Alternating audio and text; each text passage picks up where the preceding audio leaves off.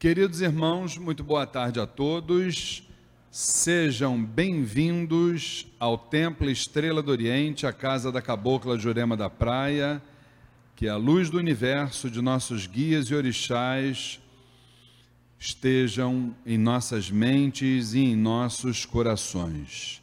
Como sempre fazemos no início dos nossos trabalhos, vamos elevar nossas preces, nossos pedidos, nossos corações a Zambi Maior, o supremo arquiteto de todos os planos, ao Oxalá Todo-Poderoso, aos sagrados orixás de Umbanda, aos mentores e dirigentes espirituais desta casa, nossa mãe, Cabocla Jurema da Praia, o Caboclo Sete Estrelas do Oriente, de todas as sagradas falanges que trabalham neste chão, todos os agrupamentos vibratórios que militam na seara espiritualista, umbandista. Pedimos que vibrem sobre nós na tarde e noite de hoje, nos permitindo momentos importantes de troca de conhecimentos, troca de sentimentos, sempre pautados dentro de um respeito, de uma tolerância, de um amor fraterno e que a partir de todas essas iniciativas possamos dar prosseguimento na longa estrada que é a senda através da qual um dia chegaremos todos aos pés do amantíssimo Mestre e que esse maravilhoso universo possa nos permitir dar por iniciada mais uma palestra do ciclo gratuito de palestras do Templo Estrela do Oriente. Que assim seja e assim será. Graças a Deus, graças a Deus, graças a Deus. Então, meus irmãos, mais uma vez, aqueles que se encontram primeiramente presencialmente aqui no Templo Estrela do Oriente, sejam muito bem-vindos eh, à casa da nossa mãe Jurema. É um prazer tê-los aqui mais uma vez. Aos irmãos que nos assistem através do facebook.com/barra Templo Estrela do Oriente e também de todas as outras mídias, não é isso? Podcast, Castbox, sejam todos bem-vindos. E não vamos nos esquecer também dos irmãos que nos assistem espiritualmente, né? Existem os que estão presencialmente, os que estão virtualmente e os que estão assistindo espiritualmente, que com certeza são muitos, né, gente? Sem dúvida nenhuma. Olha, eu quero lembrar que, desde a sua fundação, em 2007, o Templo Estrela do Oriente realiza sempre uma grande palestra cujos temas estão ligados ao espiritualismo em geral, a Umbanda em particular. E hoje, para nós, é um dia muito feliz, muito, mas muito feliz mesmo. Na verdade, eh, nós costumamos dizer que não existem encontros, existem reencontros. Então vamos contar rapidamente uma historinha, tá? Estávamos eu e minha esposa num lugar que a espiritualidade nos levou até lá, aliás, um lugar que eu recomendo a todos vocês, que é o Vale do Amor, lá em Petrópolis, e do nada, a gente sabe que o acaso não existe, né? Aí a gente observa um irmão lá embaixo realizando um trabalho com um grupo, né? E aí quis essa espiritualidade que esse irmão, depois do trabalho, chegasse ali perto onde nós estávamos. E ali foi o nosso reencontro, né? Então, hoje, com muita alegria, a gente está trazendo aqui para vocês o nosso irmão Luciano. Vamos bater palma para o nosso irmão Luciano, gente. Com certeza absoluta. E uma excelente palestra para você, querido. Obrigado. Então, obrigado pela acolhida de todos que estão aqui, que estão nas outras mídias, né? É uma alegria a gente poder estar tá compartilhando sobre espiritualidade e reflexão. Eu diria assim que ao tratar do tema o aprimoramento espiritual, eu quis muito passar um pouco das minhas experiências pessoais dentro de um caminho que trilhei durante alguns anos, que foi estar bem de perto da espiritualidade franciscana. Logo depois, eu tive a oportunidade, a vida me deu de presente, a conhecer o que seria filosofia clínica, né, onde fiz uma especialização nesta, nesta área. E dentro das áreas assim de um novo saber humano, que é a filosofia clínica, uma nova área, foi muito interessante perceber que era uma área que não gerava exclusões, mas por natureza esta área ela gera uma inclusão. E como sempre fui voltado para a questão da espiritualidade e vendo tantas desavenças, tantos rancores e enfrentamento entre as espiritualidades, eu quis perguntar o que nos é comum, independente daquilo que creio, independente da fé que eu professe, que elemento há nas nossas vidas que seja semelhante para todos nós. E também sou professor de Tai Chi Chuan, uma arte marcial que inicia-se com um trabalho da mente, e não pela força física, mas pela suavidade. E ela traz em si uma filosofia muito da natureza.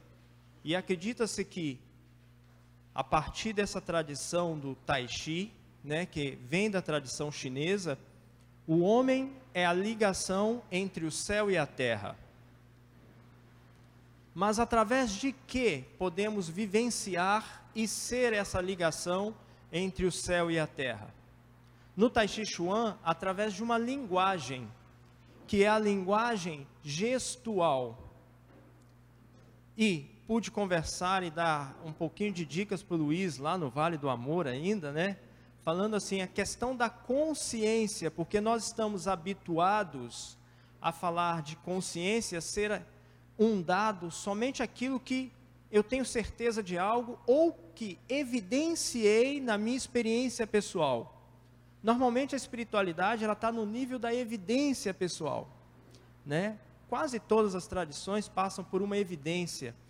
Qualquer convertido a qualquer religião, ele vive um momento muito especial na vida dele. Ele vai te contar a história depois. Assim vai indo.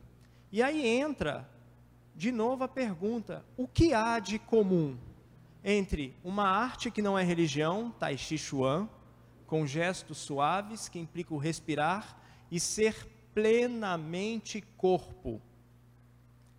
Diversas espiritualidades têm fenômenos, né, que a gente, numa linguagem geral, a gente chama de fenômenos, é, que expressam um contato com o supranatural como também a gente tem experiências com a arte. A gente costuma falar assim com um, um ator, quando ele trabalha tão bem, ele deu vida ao personagem. Então, esse dar vida ao personagem é uma dinâmica própria do que nós somos, espírito. Mas espírito que está em um lugar, que está num quando, um espírito que indaga o porquê das coisas, e assim a gente vai aprofundando com várias outras perguntas: de onde viemos, para onde vamos, ou qualquer coisa que a gente faça, mas para quê? Ao mesmo tempo, isso pode produzir uma angústia, que pode ser uma angústia da pergunta do caminho humano, que aí é uma angústia filosófica. Mas se você não encontra um mínimo de resposta dos sentidos da vida que vai nascer em você, seja por inspiração divina, seja por uma experiência afetiva, seja por um encontro ou um sentido com outras pessoas, um grande abraço. Você pode gerar até processos de cura com um simples aperto de mão, desde que esse aperto de mão seja um instante favorável para isso. E em falar em favorável e desfavorável, não posso deixar de compartilhar com vocês um conceito muito importante da cultura oriental chinesa, do I Ching, que trata de não falar de certo ou errado, mas a gente percebe que naquela cultura o conceito principal é mutação. Mutação para nós precisa ser traduzido como movimento contínuo tudo está em movimento contínuo. Assim é a natureza, assim foi gerando todas as coisas do cosmos. E assim vai gerando cada espírito humano e os seus sentidos nesta vida. E, como o tema é aprimoramento espiritual, para falar de aprimoramento espiritual, eu preciso ter claro a ideia que espírito, por natureza, é movimento. Quando o espírito está estagnado, ele está é um espírito adoecido. Ele não está fazendo aquilo que lhe é próprio, ser pleno movimento. Se a gente fala de espírito, por exemplo, se perguntasse para Jesus o que é Espírito Santo, se vai lá nas Sagradas Escrituras, que é o que a gente tem da palavra dele, ele diria assim: aquele que sopra quando quer, como quer e quando ele quer. Em outras palavras, liberdade absoluta. Mais perto, melhorou? Liberdade absoluta. Espírito. E aí a gente pegando um outro dado da tradição judaica, né? Somos criados imagem e semelhança de Deus. Que coisa seria isso ser imagem e semelhança de Deus? Deus, Espírito absoluto, nós, espíritos limitados, criaturas, mas convocados numa comunhão plena. Nessa comunhão plena, eu seria capaz de prescrutar, né, perpassar as verdades divinas. Isso é um grande desejo de todo espírito, diria assim. Independente da cultura, cada cultura vai chamar isso de um nome. De repente, na tradição budista, ao máximo, não é nem nirvana, para nirvana. No catolicismo, comunhão dos santos. Certo? Então independe muito. É lógico que cada um de nós vai ter uma identidade religiosa. Eu mesmo tenho a minha identidade religiosa, que é o catolicismo dentro de uma visão franciscana, mas também tenho a identidade filosófica, a busca do conhecimento, que dialoga com essa experiência de fé. E essa experiência de fé, no olhar de Francisco de Assis, no tempo das guerras, de repente Francisco de Assis chega lá, está lá o muçulmano sendo perseguido, guerra santa entre catolicismo, né? O muçulmano está lá para ser sufocado. São Francisco sai correndo, sai correndo, sai correndo. Não mata não, não mata não, que é meu irmão. Esse entendimento da irmandade universal e se você quiser transversal também é a essência do amor. Amor que ama, amor que é Espírito Santo e nós, espíritos limitados, imagem e semelhança desse Espírito. E aí a gente tem, que na teologia a gente chamaria de pneumatologia, palavra difícil, estudo do Espírito, né? Mas essa pneumatologia, esse estudo, a gente só faz porque nós temos sede. Sede de entender qual é o nosso próprio caminho. E aí, eu preciso parar de falar um pouco de planos superiores e falar deste plano. O nível que nós estamos, este momento. Sou ser humano no aqui e agora. Como eu posso aprimorar? É uma pergunta. Quando a gente fala de aprimorar, há uma tendência da nossa mente ela concluir o seguinte: é, nós somos criados faltando alguma coisa. Será realmente que nos falta alguma coisa? Né? Eu deixei no slide, ao aplicar o verbo aprimorar sobre alguma coisa, pode vir à mente a ideia de algo que não está por completo, está faltando ali. Ainda falta alguma coisa para alcançar ou terminar. A, a coisa não está plena. Sobre nossa condição humanos, seríamos plenos ou incompletos?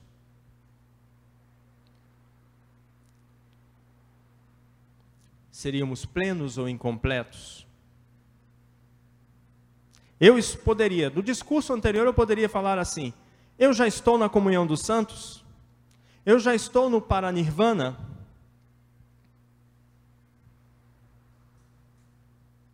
Eu já comungo uma dimensão com todas as entidades do universo, onde eu perpasso todas elas e elas me perpassam?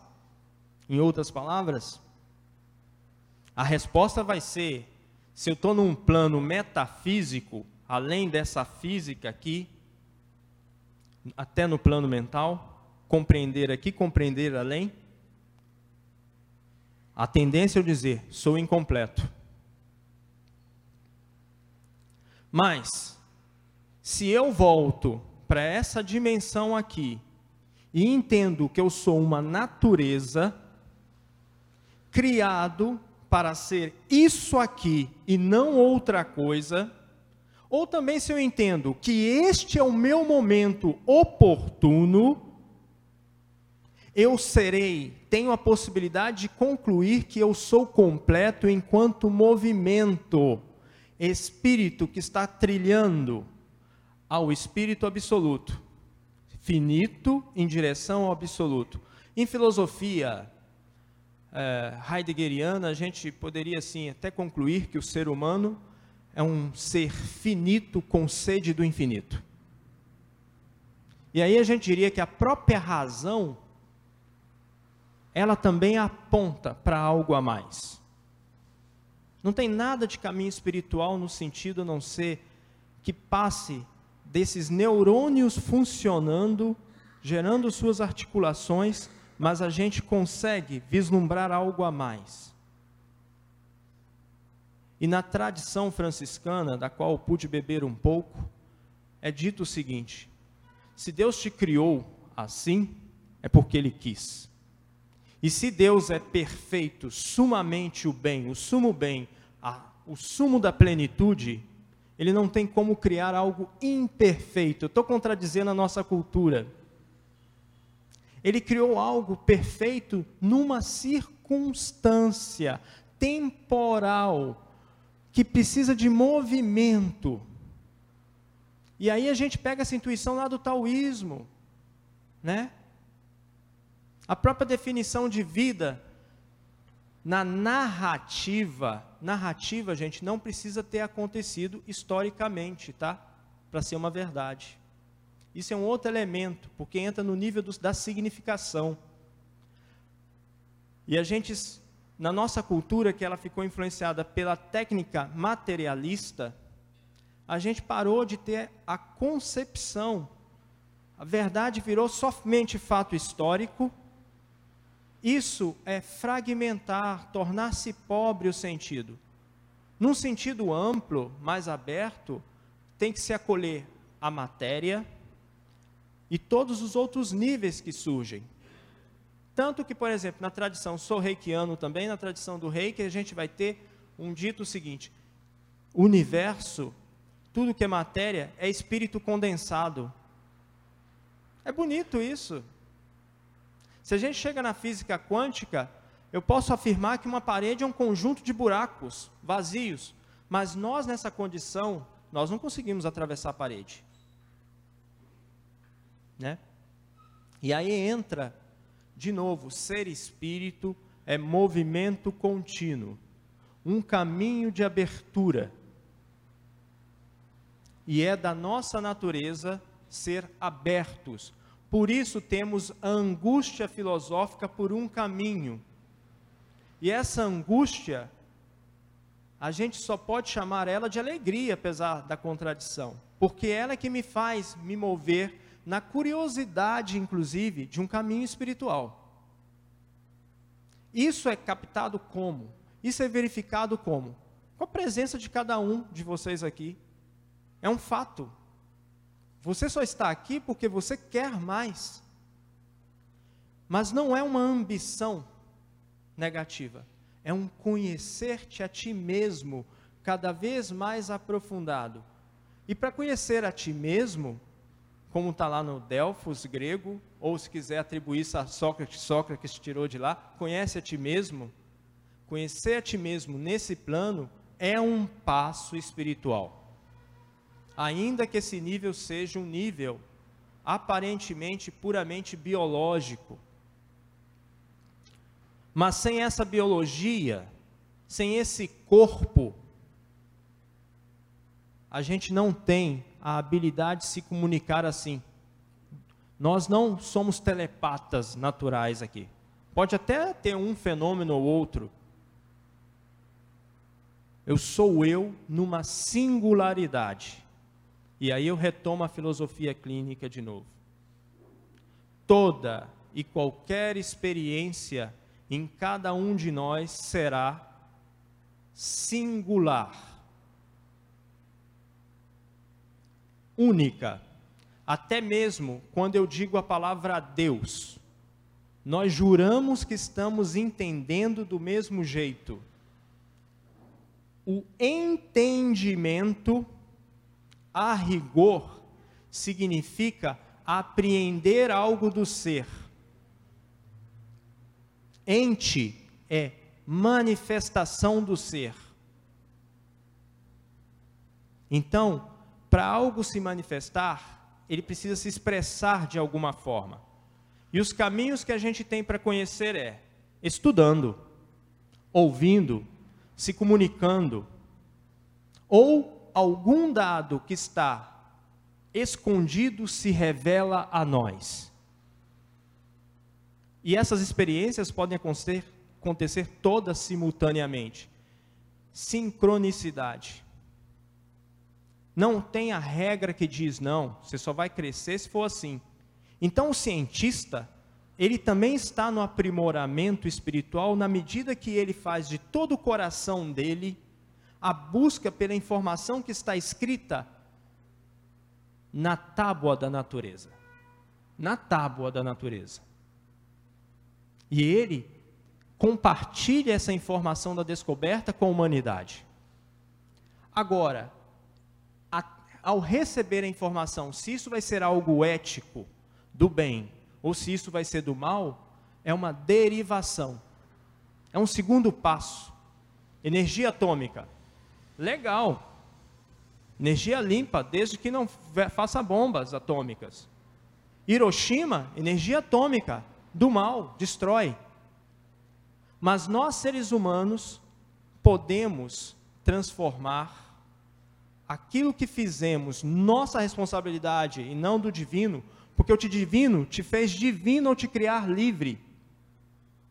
A tradição ortodoxa, para citar os ortodoxos, cristãos ortodoxos, eles têm na fé deles uma coisa linda, que é chamada processo de deificação. À medida que eu me aproximo mais de Deus, mais divino eu me torno mais Deus eu sou. E é pesado. Tem gente que talvez me ouça aí, estiver ouvindo, vai até arrepiar falar um negócio desse. Mas isso é uma tradição de dois mil anos afirmando isso.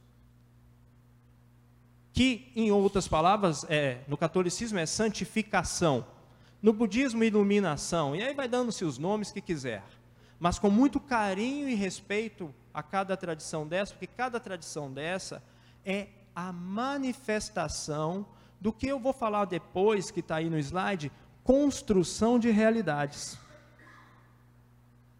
Então, nesse momento, eu já falei um pouquinho. Corpo, em poucas palavras, é caminho, é um meio em que nós estamos, uma realidade que precisa ser acolhida e não cair naquele dualismo do cárcere da alma, Seria o corpo um cárcere da alma? Que não permite que a gente faça as experiências que o espírito pode na sua plenitude máxima? Ou será que sou eu, na minha grande sede da plenitude, estou criando uma realidade que me impede de viver o aqui e agora? Eu estou me castrando do que é o presente como presente. Isso é muito sério, porque nós, se a gente casta o presente, a gente está sendo antiético com o nosso caminho espiritual. Com muito respeito e carinho às tradições que entenderam que o corpo era o cárcere da alma. Mas eu acho que esse entendimento do cárcere da alma ele estava limitado a uma concepção válida e que motivava a fazer uma ponderação dos instintos humanos, a moderar. O moderar é bom. O problema foi a conclusão final, que é uma conclusão metafísica. Mas ela destoa. Essa conclusão metafísica, ela sai, ela destoa do que seria a possibilidade de um corpo harmônico. Corpo harmônico. Por que, que a gente tem que pensar que o corpo, os medievais, né, quantos medievais fizeram exercícios espirituais de se autoflagelar, falando o corpo é instrumento do capeta? Uma visão bem intencionada. A visão é bem intencionada, mas a atitude equivocada. Eu estava massacrando uma criatura de Deus. Orígenes de Alexandria, um pensador, né? É, o catolicismo não o considerou santo porque ele se castrou. Ele pensava que o impulso sexual dele o impedia de uma comunhão maior com Deus. Ao se fazer isso, até segundo a tradição judaica, se mutilar é um crime. Por quê? Se mutilar, você está destruindo aquilo que é seu presente. Uma coisa é eu ter uma deficiência natural. Aquela deficiência natural, ela vai me gerar uma possibilidade de estar nesse mundo. E nesse mundo eu ser luz a partir dela. E se você olhar muitas pessoas com deficiência, muitas delas são exemplos assim de superar as dificuldades da vida que a, aqueles que se julgam normais são medíocres. A gente entra no espírito medíocre. Então, assim, voltando, eu acho que eu consegui passar um pouco o que a importância do ser corpo. E não por isso cuida do seu corpo, sim, mas também cuidado com os excessos do corpo. A gente precisa achar o bom caminho, a harmonia, o que alguns têm chamado de equilíbrio. Então, com isso, eu acho que já dou elemento para vocês mesmos responderem, apesar que eu respondi, a resposta que eu dei é uma resposta minha, pessoal. Mas cada um de nós precisa, no seu próprio caminho, dar resposta. Seríamos plenos ou incompletos? Onde, quando, como, por quê? Se a gente tiver essas respostas que matam a nossa curiosidade humana, está ótimo. Mas lembro que fazer o bem parece que está acima de ter bebido a sede de matar essa curiosidade. Tá?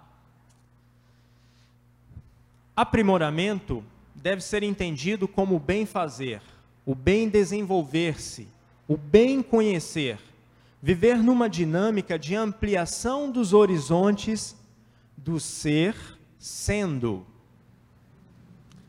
Eu volto a dizer, ser estagnado está atrofiando. Nós somos seres históricos, filhos de uma cultura, pensamos num tempo.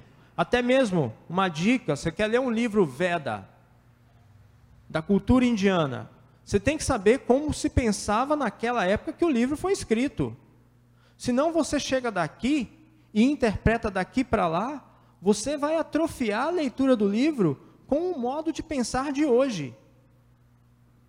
Só para vocês terem ideia, a Bíblia é o livro mais vendido do mundo, por mil anos, no, mais de mil anos um pouquinho, foi pego um óculos chamado Platão e se interpretou a partir da filosofia platônica, como filosofia base, a que está na base. Depois, através dos árabes, a Sagrada Escritura passou a ser interpretada por pelos óculos chamado Aristóteles. E agora eu pergunto: você sabe qual óculos que você está usando hoje? Você tem sede de consumir? Você fica triste quando não compra? Um exemplo: cultura. Você está mal hoje, foi lá no shopping, comprou alguma coisa, fiquei feliz. alívio, traz alívio. Olha como o espírito da gente ele é moldável. Ou será alma? Né? Então, e nos sentidos, o espírito da gente ele é preenchido de sentido. É ele que cria sentido. E a gente pode criar sentidos conforme as leis divinas, que são as mesmas das leis naturais, que eu sei que foi ensinado para a gente como oposição, mas não pode haver essa oposição. O universo, ou transverso, multiverso, seja lá o que você quiser chamar, se a gente pensa numa origem, essa origem deve ser comum. Se você também quiser ser um filósofo do absurdo e não acreditar em nada, não é possível que você não veja que existe princípio de ordem. Essa ordem é comum. Se você não quer chegar num ser superior, tudo bem. Mas é preciso entender que há uma ordem comum. E é lindo, porque é tão plural a manifestação dessa ordem. E talvez a maior manifestação dessa ordem somos nós, como seres dotados de entendimento, aqueles que apreendem o ser, sendo, ou seja, inseridos na história, vamos dando sentido à nossa vida, com alegrias, tristezas, doenças, curas, ok? Então, aprimorar é integração, desenvolvimento à medida que qualifica seu próprio modo de viver e estar no mundo. Eu acho que essa formulação, ela, ela é favorável para qualquer tradição. Eu não quis trazer uma. Tem vários exemplos que eu podia ter citado, né? Por exemplo, vamos pegar aqui fora do meu contexto é, de fé pessoal, mas uma coisa que eu pratico. Kung Fu. Kung Fu. Kung Fu foi trazido para nós com a ideia de luta, arte marcial. Bater em alguém ou se defender. Kung significa empenho, fazer bem feito. Faça da sua vida Kung Vida Kung. Fu. Kung Fu. Aprimorar-se sempre. Não tem nada a ver com dar porrada. Desenvolver habilidade. Nós aqui estamos falando de habilidade, desenvolver habilidade espiritual enquanto corpo. Ou seja, o espírito, ele tem uma manifestação limitada enquanto ser histórico. Não dá. Se eu fazer crescer esse meu ser histórico, possivelmente estarei crescendo nas outras dimensões.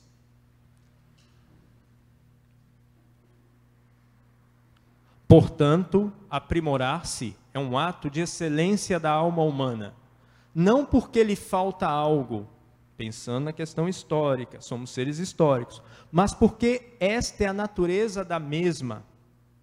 Ser dinâmico, movimento do espírito, fazendo e co-criando realidades, arte, vida com sentido e, quiçá, modos integrais de viver. Por que eu boto modos integrais de viver? Nós podemos, e é da nossa cultura pós-moderna, cultura da ciência que precisa aprofundar e não tem outro jeito, precisa ir cada vez mais funilando o conhecimento, vendo cada vez mais detalhe, para conhecer mais, até chegar na física, chegar lá, opa, mas isso aqui chegou no invisível, no buraco. Quebrou as regras da realidade macro, da nossa realidade. Independente de distância, duas partículas se movem simultaneamente porque estão unidas. É como se eu falasse assim: eu estou aqui e aí ao mesmo tempo. nessa condição aqui eu não posso fazer isso. No meu pensamento eu até consigo me imaginar, estando lá no Japão agora. Olha o seu pensamento. Se imagina que está lá na África. Sua cabeça te vê a imagem e você está lá. Isso no pensamento é possível. Na imaginação. Talvez a imaginação humana até seja o grande portal. O portal de contato com todas as outras realidades. Mas a gente precisa, enquanto conhecimento, saber discernir quando essa criação dentro da imaginação é algo que eu criei por mera satisfação pessoal, ou quando essa imaginação me é a porta que revela outras realidades que realmente estou em contato. Isso é muito sério. E ninguém tem o poder de chegar para o outro e dizer: ó, a sua imaginação te levou a experiências que são falsas, tá? Não dá para fazer esse julgamento assim, porque a experiência nesse nível espiritual é uma experiência que, se a gente for usar aqui um termo, né, subjetivo, sai da baixo da objetividade. E como seres culturais, aí eu vou para um novo tema que implica a gente entender o movimento do espírito do corpo aqui, é como ser cultural. Como filho do tempo, eu não consigo, por exemplo, eu não aprendi a falar inglês, por exemplo. Eu não sei pensar em inglês. Não consigo. Eu não recebi. Eu não pedi também para aprender a falar português. Isso veio.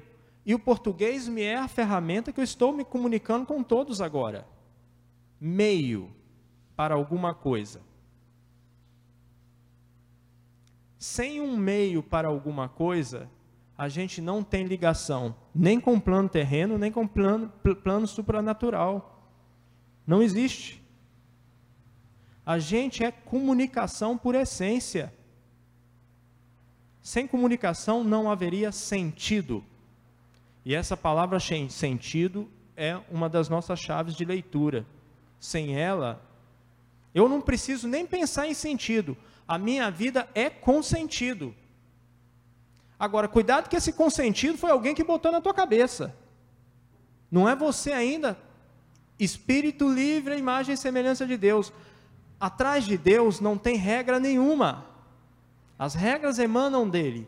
Para as culturas, antes do, do, do nosso, dois mil anos atrás, Lei não é isso que tem na nossa lei lá. Ah, não faça isso, não faça aquilo. Lei é algo que é igual vontade divina.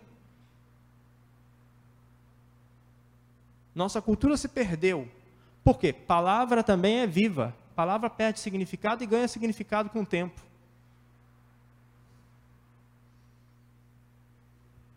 Corpo, momento que somos em processo, já está mais que explicado. Significação: sentido concebido ou dado que tudo que participa da mente. E aí eu vou falar para vocês sobre a mente. Aí talvez a tradição que mais ousou ir profundo na mente das correntes espirituais tenho que fazer reverência à corrente filosófica budista na prática da meditação. Porque o objeto número um da pesquisa pessoal da meditação é entender os movimentos da própria mente. Que mente? A mente mente. Que droga, né? Tanto que nós brigamos uns com os outros o tempo todo por causa dos mal entendidos, por falha de comunicação. Coitado da minha mulher que me atura. Porque nós temos falha de comunicação o tempo todo, não é, mulher? Tem falhas de comunicação. E, e, não tem nada a ver, não é má vontade, não. Tadinha. E eu sou rigoroso, vocês não imaginam. Aí eu falo com ela, mas é isso que eu queria dizer. Ela fala, você não me entende. Entendeu? Mas é, é, é isso aí mesmo. A mente da gente, ela é também circunstância. Ela está condicionada a esse tempo. E aí os momentos de iluminação é aquele momento assim, poxa, no dia a dia, né? Poxa, passou cinco dias, a minha mulher tinha razão. Ok? A mesma coisa ela faz com você. A mesma coisa, nosso processo histórico, que era verdade num tempo proibido, passa-se um tempo, aceita-se. Eu vou citar a igreja católica que está mais perto de mim, por exemplo, porque eu, né, eu estudo. É interessante assim, a Igreja Católica leva quase 50 anos para fazer qualquer mudança. Por quê? É o processo de contenção entre os movimentos de aceitação e negação de um pensamento. E que tem uma vontade comum dos dois lados em oposição na própria instituição. Vontade de seguir uma verdade. Vontade de seguir uma verdade é um espaço que a mente adora e que todas as mentes fazem presente em todas as mentes. Eu desejo uma verdade absoluta. Pensamento medíocre do ser que é finito. Não quer entender que até a afirmação conceitual máxima dele é finita, por natureza. Aí, eu estou fazendo filosofia agora com vocês. Se o homem é finito, é natural que o pensamento dele também seja finito. Agora, por um motivo especial, as experiências místicas, por exemplo, que são experiências de acesso ao além desse limite, se perde da linguagem. E talvez por isso que muitos processos de incorporação, a pessoa não lembre depois. Alguns têm o dom de lembrar do que está ocorrendo, ter duas consciências simultâneas. Tudo bem, são fenômenos, eu não posso dizer que é falso ou verdadeiro. A mesma coisa, entrou num transe profundo de meditação, uma das experiências da meditação, no nível 3, é você sair rodando. A sensação que você está rodando e subindo na tradição indiana, até chegar ao ponto do astral, onde sai o fio de luz e você caminha e vê seu próprio corpo. São narrativas de experiências que não tem que ser regra para todo mundo.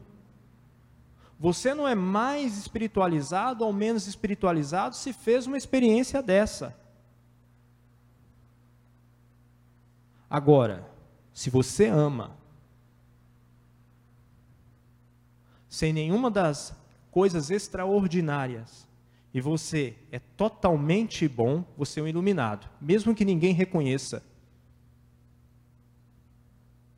O Arlindo Cruz está certo, o que importa é fazer o bem. Eu acho que todas as religiões deviam declamar um dogma: fazer o bem. É lógico, aí a filosofia vai dizer, mas o bem é para cada um é de um jeito. Simples. Confúcio já ensinou: não faça ao outro aquilo que não queres que te faça. É uma medida ainda pouco, tá? Por quê? Segundo a própria filosofia clínica, o outro não é singular. Ele não é um milagre de ser único. E falar em ser único assim, a gente está sendo ocidental, tá? O budismo não vai gostar disso não, mas eu acho que é importante a gente entender que como único é um milagre. Não tem maior milagre do que a gente ser a própria natureza, a distância entre nós e a natureza, geneticamente falando, se a gente entender que a natureza é espelho da revelação divina, nós e as plantas, a distância genética passa de 3%, bióloga? Aí, perguntando a bióloga para saber, não ter diferença de 3% eu e a planta. Mas nós criamos épocas e pensamentos que nos separaram. Na escola, às vezes você fala para as crianças assim: Olha, você é um animal. A criança diz: Não sou animal, não. É, Verdade ou mentira? Para quem é professor aí, dá aula de biologia, né? Ou de ciências, a criança ela não acha que é animal. Meu amigo, ela procria diferente de você? Eu tive um problema esses dias, né? As crianças usando um método de escuta para trabalhar qualquer tema com as crianças. Crianças de média de, de 10, 11 anos, ou seja, iniciação da adolescência, falando de temas já da sexualidade, de práticas sexuais com enormes curiosidades. O que é melhor? Não é informar essa criança, lógico, com uma linguagem adequada àquela idade, do que deixar a curiosidade e experimentações acidentais? Que é um dos problemas do Brasil hoje, de temas nossos, hein? Um dos temas de educação nosso é esse, questão da sexualidade. E se o Brasil não tomar, nós vamos estar cheios de barriguinhas aí indesejadas. Por quê? Deixou-se espaço do espírito para a curiosidade e não para uma resposta com sentido. A resposta com sentido é o que permite que você seja ético, que permite com que eu seja ético. Uma educação que precisa de estar em movimento. E a nossa educação continua caminhando para uma educação agora funcional. Preciso formar profissionais. Isso é o demônio da economia. Eu tenho que falar um nome ruim, desculpa aqui a. Né? Mas é uma coisa péssima, porque a natureza do nosso espírito é ser livre, assim, imagem e semelhança de Deus, como Deus é. E a gente vai poder dar saltos. Pensar esquerda ou direita significa fragmentação. E aí, três categorias que envolvem a mente. Na comunicação, como seres comunicam. Uma é a dimensão simbólica muito importante. Essa é o que nos faz ter contato com, com todas as realidades poéticas, divinas, beleza, encantamento, o sentido simbólico. A outra palavra é, em oposição ao simbólico, diabólico. E a palavra do meio, que a gente pode transformar isso em comunicação de atitudes e não comunicação verbal, através do fazer o bem, diálogo. Dia, em grego, significa abertura, oh, dimensão do espírito. Bólico, o que circunda, realidade, experiências dialógicas que se comunicam. Ok? Agora, a experiência diabólica, dia aberto, separar, também no sentido de romper, que separa, fragmenta. Enquanto a ciência não entender, o, ciência não, ciência é um método, ciência não vai entender nada. Quem entende é o cientista. Não entender que aquele método utilizado é uma, uma, um meio para um determinado acesso ao conhecimento e que quando ele traz para cá, para as relações humanas, ele tem o grupo dele, dali do grupo dele ele faz interseção com todos os outros grupos, e ali ele faz uma comunhão, traz, está revelando. A mesma coisa, o grande sacerdote, diante do altar, tem uma grande revelação. Ele precisa entender que ele está numa esfera de intimidade que ele vai traduzir para os outros, mas aquela experiência que ele fez é única. Eu não posso experimentar o fogo da, da oliveira lá, de pés descalços que Moisés fez diante das tábuas que, que vem lá da, dos, dos egípcios, aquilo é uma unidade simbólica. Né? Código de Hammurabi já existia antes na tradição egípcia. Ok? É muito importante que a gente entenda diabólico, não no sentido desse ser fora. Pode até ter esse ser fora, não é a questão. Mas o diabo que eu mesmo produzo na minha própria cultura, fragmentada, limitada, que eu acho que o meu o meu espaço é o espaço de verdade absoluta. Já é um grande equívoco e discorda de novo da natureza humana, finita. A própria Igreja Católica, acerca das outras religiões, tem um documento da Igreja que diz o seguinte: de alguma forma, ainda que misteriosa e que nós não sabemos, Deus se revela em outros. Esse revelar misterioso é porque saiu fora do nosso campo. E entender isso é um grande passo. Mas isso está lá nas regras absolutas. Eu acho que não chega a baixar para a população católica, que é uma pena, porque a tolerância seria maior entendendo a doutrina oficial. Ok? Então, simbólico, realidade que une. Diabólico, realidade que separa e diálogo, dialógico, realidade que une e que pode chegar a uma síntese. Mas síntese também, ela é um processo de funilamento. Às vezes, a gente precisa entender que é mais que isso. E a gente manter essa identidade de ser aberto ao infinito é uma expressão de amar, gente. Porém, a nível da razão que na corrente franciscana, razão e coração é comunhão plena, não pode ter essa separação. Porque senão você está desintegrado, está fragmentado, está diabólico. Nós vamos ter uma pausinha agora, daqui a 10 minutos, não é isso? Vamos deixar para o segundo tempo a construção das realidades? Pode? Ou, ou, de, ou falo nesses 10 minutos e depois a gente retorna, é isso? Pode ser? Falar de uma vez? Então vamos lá. Construção de realidades. Ao que tudo indica, com todo o conhecimento alcançado pela humanidade, ainda continuamos mistérios de nós mesmos. No começo eu falei de angústia. Você consegue identificar todos os motivos por que você fica angustiado? Por que você fica triste? Você sabe me dizer se é de ordem física, em primeiro momento? Se é de ordem espiritual, em primeiro momento?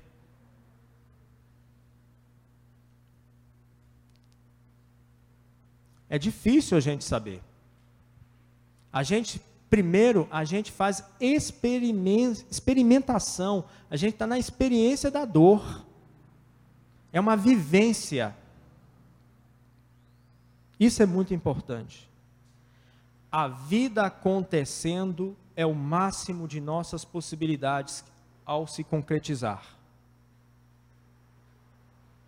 Em qualquer experiência, eu estou sendo ousado, eu estou sendo pragmático em afirmar que em qualquer experiência, a nível espiritual ou material.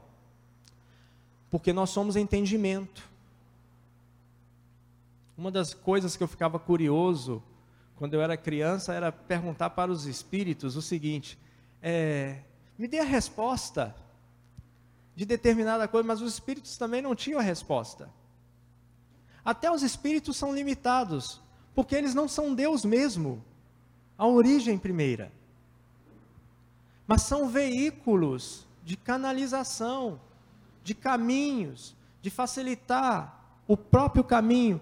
É, da, é um dar as, a função de todos nós, independente do plano que se está, é um dar as mãos e ajudar o outro a caminhar.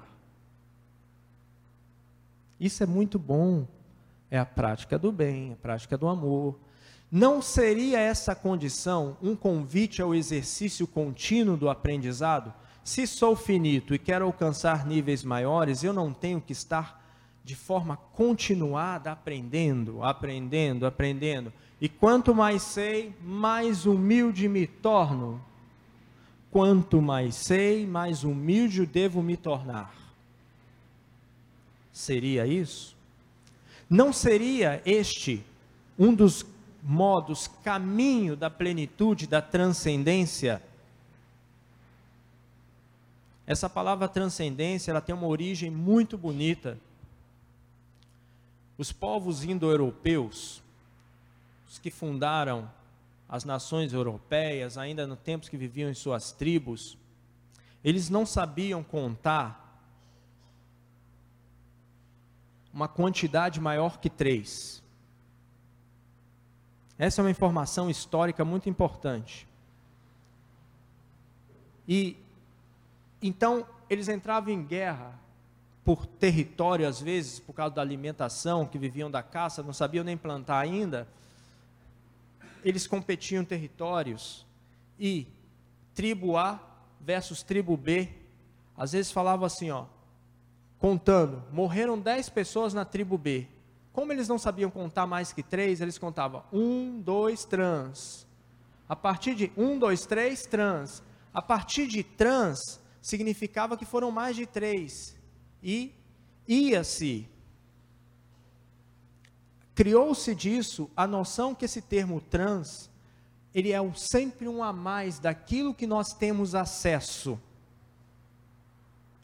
A lógica é muito simples. Transforma algo que está. Transformar. A nossa alquimia, né? Transformar chumbo em ouro. Alquimia clássica que ouvi uma palestra esses dias dizendo que era uma forma de disfarçar para não ir para a fogueira. Então se falava que era, mas era um caminho espiritual. Muito interessante as palestras. E nós hoje temos tanta oportunidade que assim, essa palestra mesmo está sendo transmitida agora. É muito legal isso. O conhecimento nunca foi tão acessível como agora. Mas uma ignorância nunca foi tão ampla por fragmentar tanto. Eu só lido com aquilo que é objeto do meu interesse. Isso a gente continua. Orígenes cortou um órgão. A nossa geração em 2019 está castrando o espírito. Não se trata de materialismo, se trata de uma cultura de bombardeio de informação que não é ruim, mas que sem aprofundamento. Então hoje, por exemplo, até para arrumar um emprego, é mais fácil arrumar um emprego se você é técnico do que se você tem um curso mais amplo. Não desmerecendo o técnico, pelo contrário. Se a gente entender que tudo está interligado e que eu preciso mais do lavrador do que das máquinas que produzem por, por mil lavradores, uma máquina colhe por mil lavradores. Entender que esse lavrador único, eu estou no ritmo do planeta. E aí é importante citar, depois a gente pode voltar e conversar um pouquinho, se for uma questão, a espiritualidade e a questão do nosso tempo, que é chamado de antropoceno. Ou seja, nunca na história da humanidade o homem conseguiu manipular e influenciar o destino do planeta. Tanto que até hoje, por herança de cultura, não podemos tirar da natureza a vontade, porque a natureza sozinha ela se auto-reorganiza. Ela, a natureza dela é se auto-reorganizar mesmo. Mas nós temos o poder, depois de Hiroshima, depois da Revolução. Revolução Industrial é um grande marco de mudança para o período antropoceno, que é um período que de anúncio apocalíptico por causa das nossas atitudes, não é apocalipse lá de João. É as nossas atitudes enquanto destino. Então, alguns acreditam que o espírito humano, inclusive uma das coisas mais avançadas, é que ele precisa desenvolver uma economia que não seja o que foi nem o comunismo, nem que é esse capitalismo consumista. Espero que as minhas orações cheguem lá nos poderosos, porque é preciso uma nova reformulação. Então nós temos compromissos a nível pessoal, que é a evolução espiritual enquanto o eu, mas a gente também tem um compromisso enquanto evolução espiritual coletiva. E sem esse compromisso de conhecer cada vez mais e usar esse conhecimento numa via construtiva de realidades positivas que não destruam aquilo que já é, mas possa transformar de forma positiva, nós estamos destruindo aquilo que o universo fez por ele mesmo, que é divino, tudo que é essa matéria cheia de vida. Isso, destruir a terra, é destruir a nós mesmos. Os índios falam o espírito da terra. Né?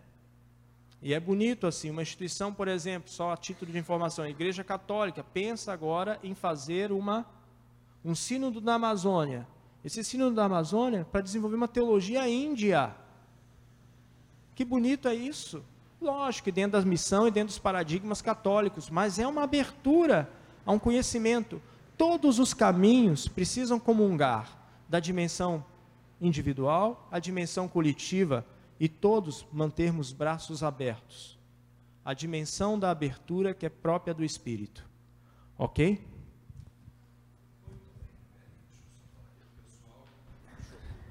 Queridos, eu acho que a gente ainda falaria por mais 10 horas, com certeza, né? Quanta sabedoria, quanta coisa bonita que nós estamos ouvindo. E ó, só para vocês terem uma noção, já estou com duas folhinhas aqui de perguntas, hein? Isso.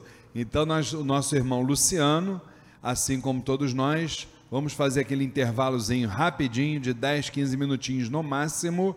Cafezinho, lá atrás tem toaletes, tem cantina e dentro de 15 minutos no máximo a gente está de volta para a segunda parte, quando nós aí vamos fazer as nossas perguntas aqui para o Luciano sobre todos esses temas maravilhosos que ele abordou com a gente, tá bom? É um pé lá alto cá, daqui a pouquinho a gente está de volta.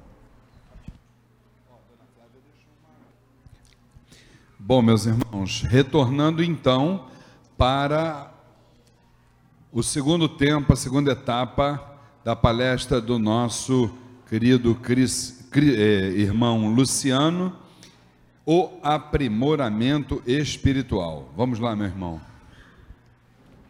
É, depois da gente ter falado um pouco, né? Quer dizer, um pouco não, bastante, né? Eu queria estar encerrando com vocês uma oração é, apenas para nossa reflexão, palavras de um espírito, de um humano que foi chamado Alter Christ, um outro Cristo, que conhecido como Francisco de Assis. São Francisco de Assis. São Francisco de Assis, ao terminar suas atividades ou iniciar, ele fazia uma oração, porque nós temos aquela oração que todo mundo conhece, né? Onde houver ódio, que eu leve o amor. Aquela oração, é, ela foi inspirada nas atitudes de Francisco. Não são frases que saíram da boca de Francisco. Eu vou dizer uma oração que saía da boca de Francisco e que toda a tradição franciscana é chamada uma tradição de uma espiritualidade pé no chão, uma espiritualidade encarnada. E o espírito de Francisco é sensacional. Talvez uma das pessoas que fez essa construção de realidade cunhada numa ética do puro bem, um espírito muito amadurecido, que, após ter uma vida de sofrimentos e muita dedicação, vivências de amor, onde ele chegava depois de amansar o lobo de Gúbio, né, que é uma história linda que vocês podem procurar. Já no Monte Alverne, no final da vida, Francisco vive uma experiência que tem muito a ver com o que foi o tema que eu falei para vocês de ter uma espiritualidade encarnada do corpo, de viver essa condição aqui. Já no final da vida, Francisco duvidando de tudo, numa crise de dúvida, prestem atenção no que eu estou dizendo, um homem já considerado santo, ou seja, num caminho de perfeição altíssimo, ele duvida no seu próprio espírito: será que tudo isso que eu acreditei foi uma invenção da minha cabeça? A questão do sentido que eu falei para vocês. Será que depois de ter tantos seguidores, porque foi uma febre, Francisco foi uma febre na época, uma revolução, um hippie, da época. Mas ele, nesse íntere da crise absoluta, ele dizia: Deus fala comigo, Deus fala comigo, Deus fala comigo, gritando no Monte Alverne, solitário, depois de muito momento de meditação. E aí ele faz uma experiência pessoal que ninguém sabe o que é, o anjo seráfico vai marcá-lo com os estigmas de Cristo. Porque Francisco sempre ansiou viver a experiência de amor de Cristo. E nisso ele faz uma experiência no próprio corpo. E é esse homem que viveu a experiência do Cristo no corpo, um outro Cristo, um seráfico, é fantástico, porque a oração dele era simples assim. Ele reconhecia o ser supremo e a finitude humana nessa oração, que é o seguinte: Ó glorioso Deus Altíssimo, iluminai as trevas do meu coração, concedei-me uma fé verdadeira, uma esperança firme.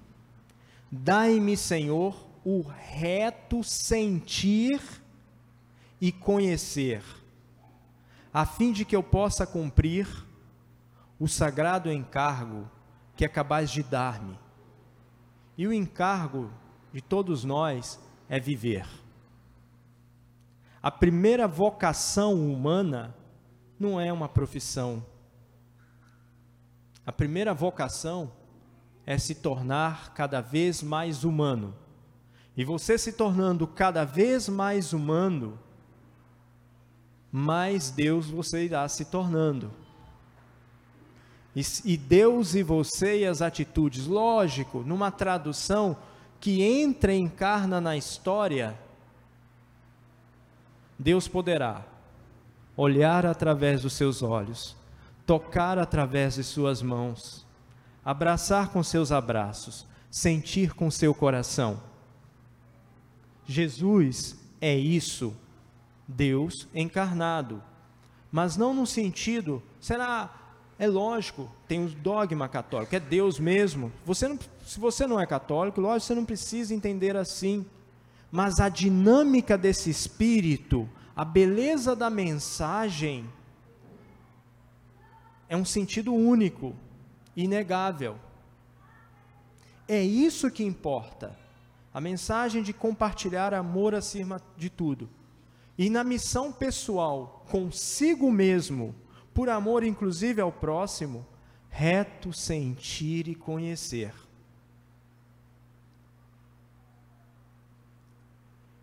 E olhando para Jesus, segundo o texto de Filipenses, imagina o espírito absoluto querer fazer a experiência do finito.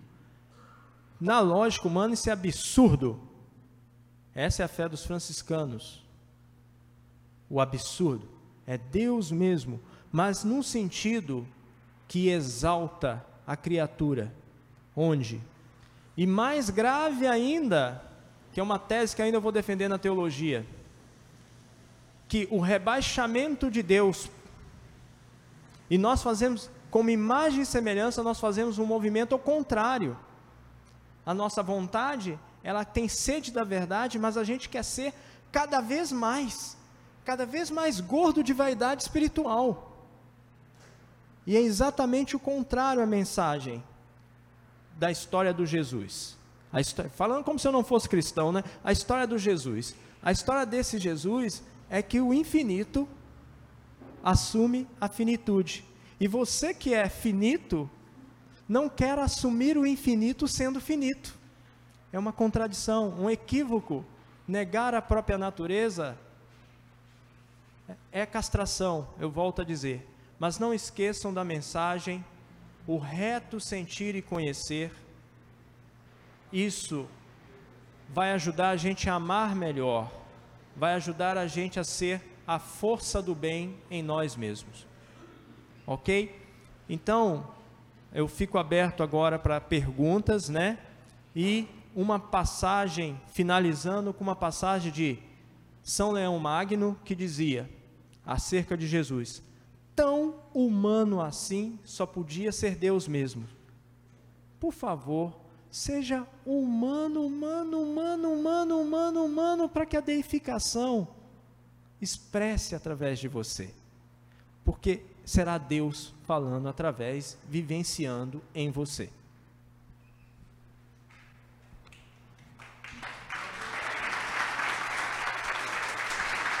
Vamos bater palma para o nosso irmão, meu querido irmão Luciano. Gente, eu estou com a minha cabeça tão ruim, mas tão ruim, mas tão ruim, que eu estava tentando me lembrar um nome. Já fui em dois irmãos aqui do TEL, um nome, de um, um nome que eu estava precisando, de uma síndrome. Aí depois fui ali num terceiro. Quando eu fui no terceiro é que o nome chegou. Mas vamos em frente, não tem problema. Meus irmãos, eu vou dizer para vocês, eu estou extasiado, tá? De tanta, tanto conhecimento, tanta coisa bonita, tanta coisa bacana, mas também muitos ensinamentos aí que a gente precisa dialogar sobre ele, né? E é um momento que a gente gosta de trocar informações. É, eu já fiz aqui duas folhas tá, de, de perguntas, mas vamos Eu estou até com medo agora. Eu olhei para as folhas e fiquei assustado. Alguém quer dar o pontapé inicial? Levanta. Opa, deixa eu levar aqui o nosso irmão Antônio. Ele sempre dá o ponto. Ele não é Exu, não, mas ele se começa sempre por ele, viu? Vai lá, Antônio. Antônio, a ligação. Muito bem. Olha, eu tenho duas dúvidas. A oração atribuída a Francisco termina assim. Essa é a minha primeira pergunta.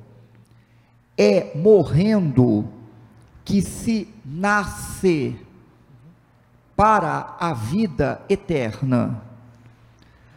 A expressão vida eterna significaria a imortalidade do espírito ou um estado de consciência que transcenderia o tempo e o espaço, um estado de consciência atemporal. A minha segunda dúvida é a seguinte. Não. Tá, tá. Tá bom. É, então, para Francisco, existe dois tipos de morte para iniciar, porque aí a gente vai pegar o, o que o, o, santo disse, né? Porque após isso já é interpretação nossa. E aí, como filósofo clínico, a gente não trabalha interpretando, mas sim usando o dado emitido. E Francisco fala em primeiro momento, morte corporal.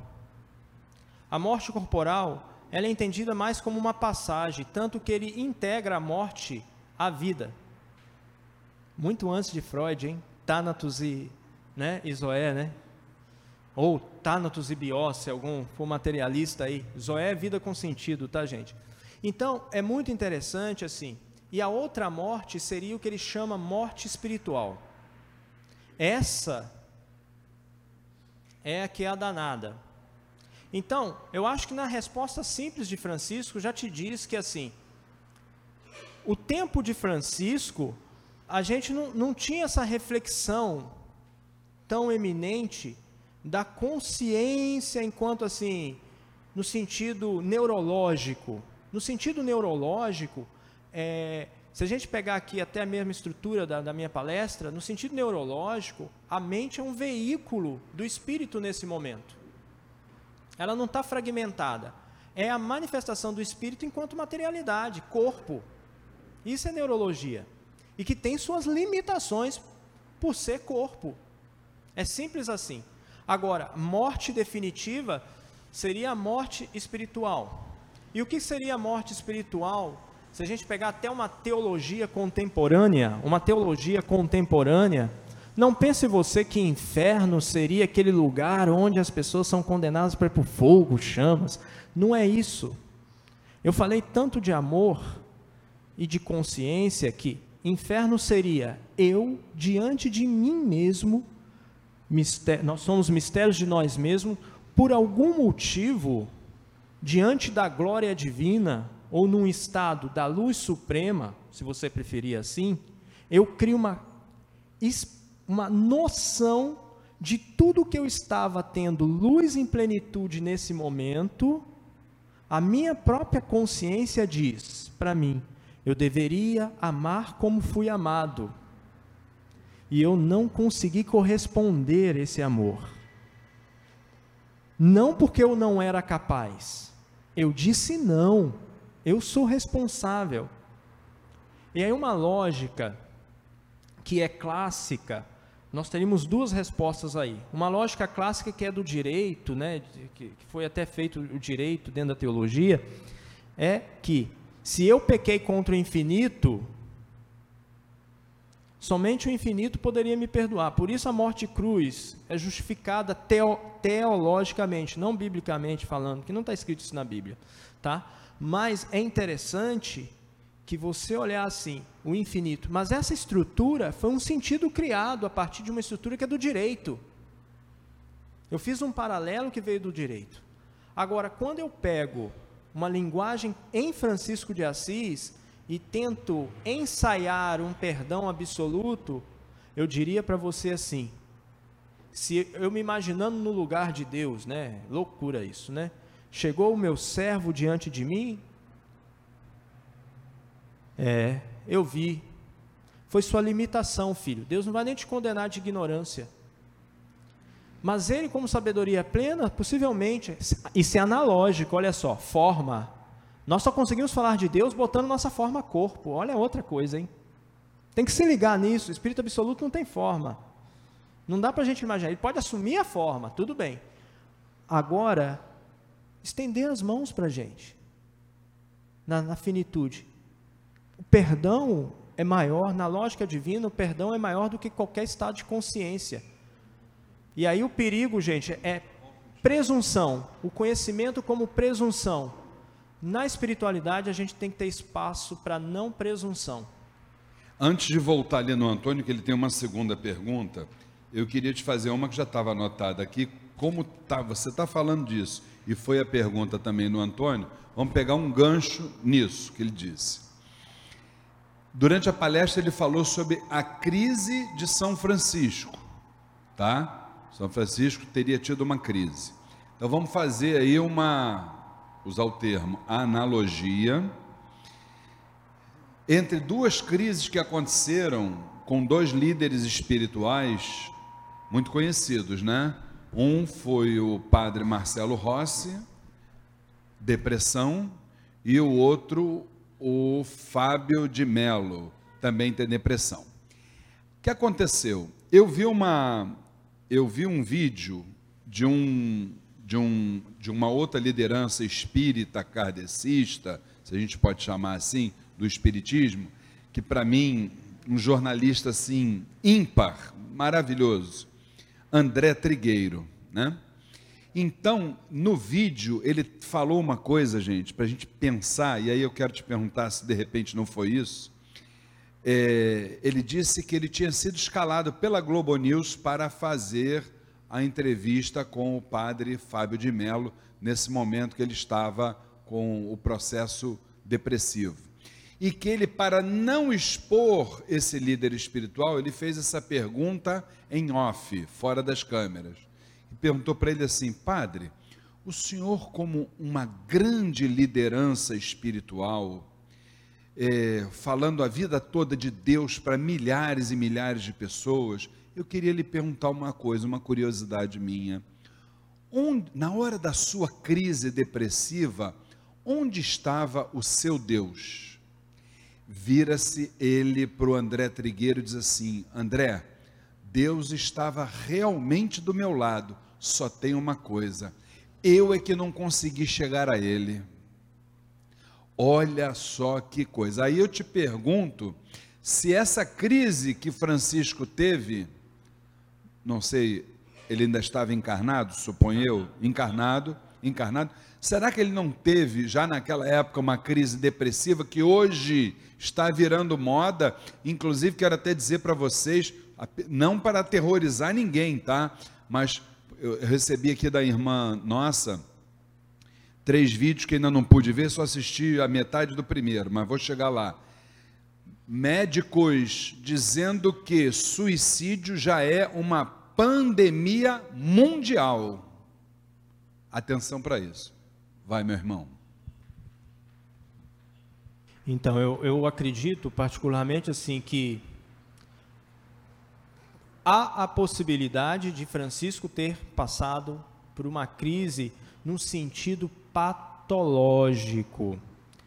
Uma crise patológica pressupõe algum fenômeno de origem física ou até mesmo por um fator psicológico gerado por sentido. Porque a angústia, inclusive eu poderia citar, a angústia ela pode ser filosófica, ela não vai te gerar uma doença, mas a angústia filosófica ela pode te gerar depois uma angústia psicológica. Essa angústia psicológica, o elemento, segundo alguns autores, é que a angústia psicológica está ligada a um sofrimento e que o próprio sujeito, conscientemente, num, num primeiro momento, ele não consegue justificar. Então, nesse sentido, eu acho que Francisco não foi uma ausência, uma crise psicológica. Eu acho que ele teve foi uma crise realmente de lucidez da finitude do espírito humano, onde ele, a gente quando experimenta as verdades ou as veracidades, a aproximação com a verdade, a sensação nossa é de evidência máxima.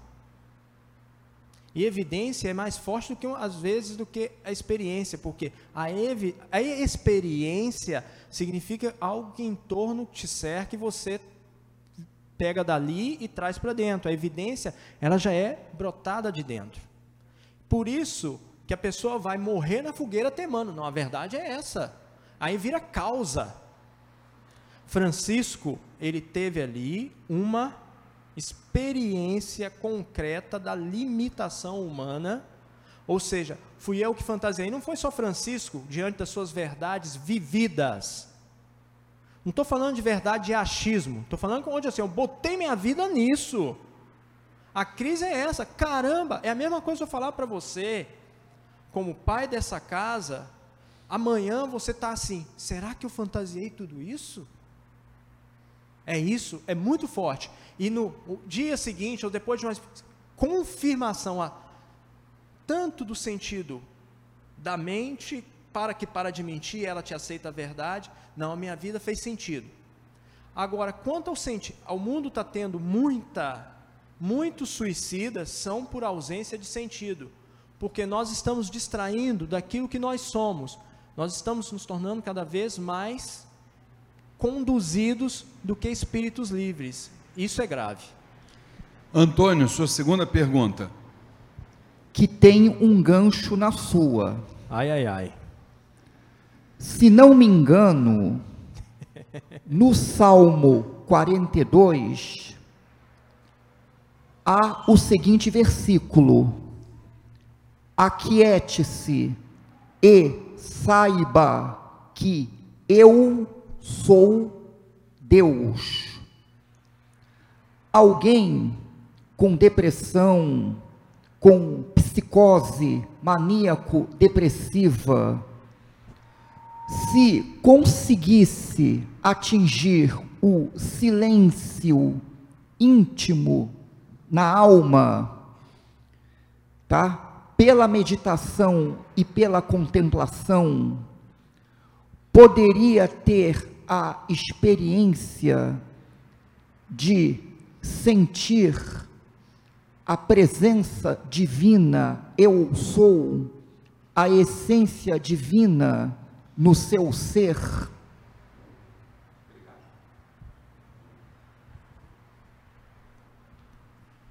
Então, eu aí, como amante do, do, da, do franciscanismo e que defendo o processo de rebaixamento que a gente chama processo kenótico de Cristo, eu acho que muito mais, toda vez que a gente tem um problema na vida, uma doença grave, seja de cunho psicológico, espiritual, seja lá o que for, e a gente entende que isso é sofrimento, como aquela criança de colo que não suporta ficar sem o colo da mãe, sentindo o calor, porque ela foi habituada num ventre que a protegia e ela. De novo, nós repetimos esse processo ao longo da nossa vida e nós não aceitamos o sofrimento como possibilidade de encontro com Deus real. Eu não posso fazer uma oposição de pegar Deus e transformá-lo numa pílula de remédio. Eu estou tendo um problema, vou lá e tomo Deus. Tem que ter muito cuidado com essa sensibilidade e que Deus está presente tanto na alegria quanto no sofrimento. Se tivesse bendito inferno como lugar, ele também está lá. Natureza onipresente. Né? Então eu acho que a primeira coisa como o espírito humano, sendo espírito, ele consegue manter a frequência divina. Por exemplo, se a gente aí falando, porque assim, a doença é sentida como um mal, que não é a doença em si o mal, é a experiência da doença que me faz sentir mal. E nessa experiência, eu clamo, não tem problema você pedir cura a Deus. Natural que você faça isso. Agora, achar que Deus não estará em contato com você porque você está vivendo uma desgraça da vida, na verdade é o seu eu dizendo: eu não queria isso, o culpado é tu que é todo poderoso, tá? Por não me livrar. Eu fiz uma coisa que toda criança faz, só que como adulto, com argumentação de adulto. Enquanto criança, penso como criança, agora que sou homem, penso como homem, né, Paulo? Então agora eu preciso dizer: não, Senhor, eu acolho a realidade. Eu tenho um câncer, mas eu vou assumir esse câncer e ser sinal da minha passagem.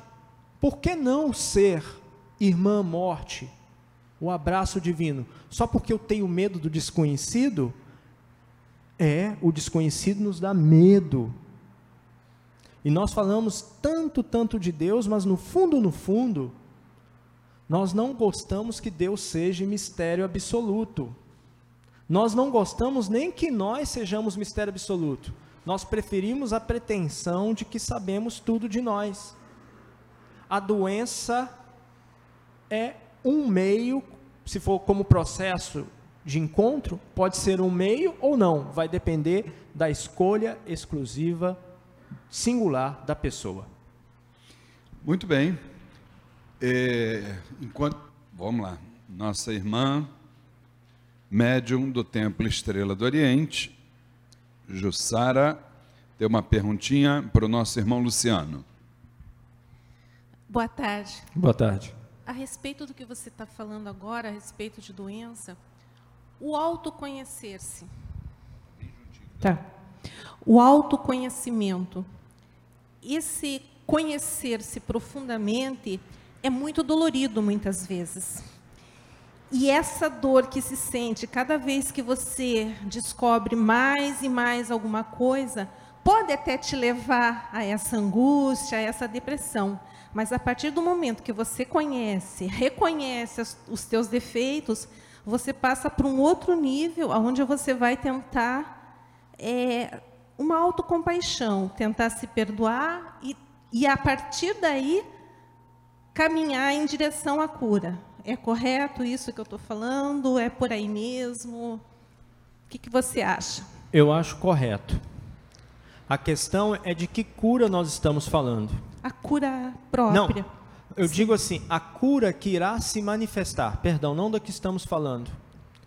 Porque às vezes, dentro de um processo de cura, você vai numa busca de uma cura corporal, por exemplo. Sim. E há uma cura de nível espiritual. Só que não é reconhecido, porque está no nível do invisível. Mas você percebe brilho nos olhos daquela pessoa que está doente. Na experiência budista, até para a gente fugir também um pouquinho, tem a experiência da boa morte. E assim, a outra mensagem que eu acho assim, hum, gente, essas mensagens, assim, exemplos a como Cristo foi, não é para a gente imitar no sentido de macaquear, mas é de entender o sentido disso. Que diante do sofrimento, você só tem duas opções: negar ou acolher. Existe um momento que é realmente de cruz, que é aquele momento que você não deseja de jeito nenhum. A própria experiência, e vamos usar Jesus de exemplo na cruz, são três momentos de Jesus na cruz.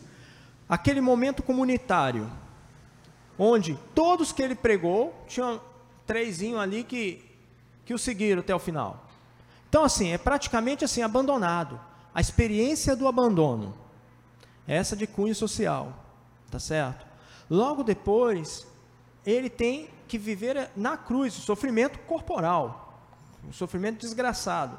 É, como é você, na sua espiritualidade pessoal, chegar assim, Pai, perdoa-lhes que não sabem o que fazem. Né? O que, que é isso? Né? Na experiência da dor, você olha para si mesmo e se perdoa, porque possivelmente você faz, quando a pessoa está com, por exemplo, uma doença terminal, é natural que ela faça revisão de vida, é natural que ela diga assim: Poxa, eu queria viver mais. Mas nem sempre ela vai ter essa oportunidade, por mais boa vontade que ela tenha. Estou falando de momento terminal, gente. Não estou falando de doença que ainda há muita esperança. tá? Estou falando do sofrimento último. Esse sofrimento último, ele precisa ser um salto. Mas que salto é esse? Em termos de condição corporal e de escolha, é sua última chance de fazer integração com o que foi seu caminho. Eu não sei qual é o caminho pessoal de ninguém, mas, por exemplo, no caminho de Jesus, a gente sabe que foi uma relação profunda com o Pai. E ele teve crise na cruz, não só Francisco. Pai, por que me abandonaste? Talvez nós aqui falaríamos um monte de palavrão. Que droga, ficaria revoltado, como a gente fica decepcionado, frustrado, quando alguém conta, você conta um segredo e alguém conta um segredo para o outro. Não é uma coisa íntima sua.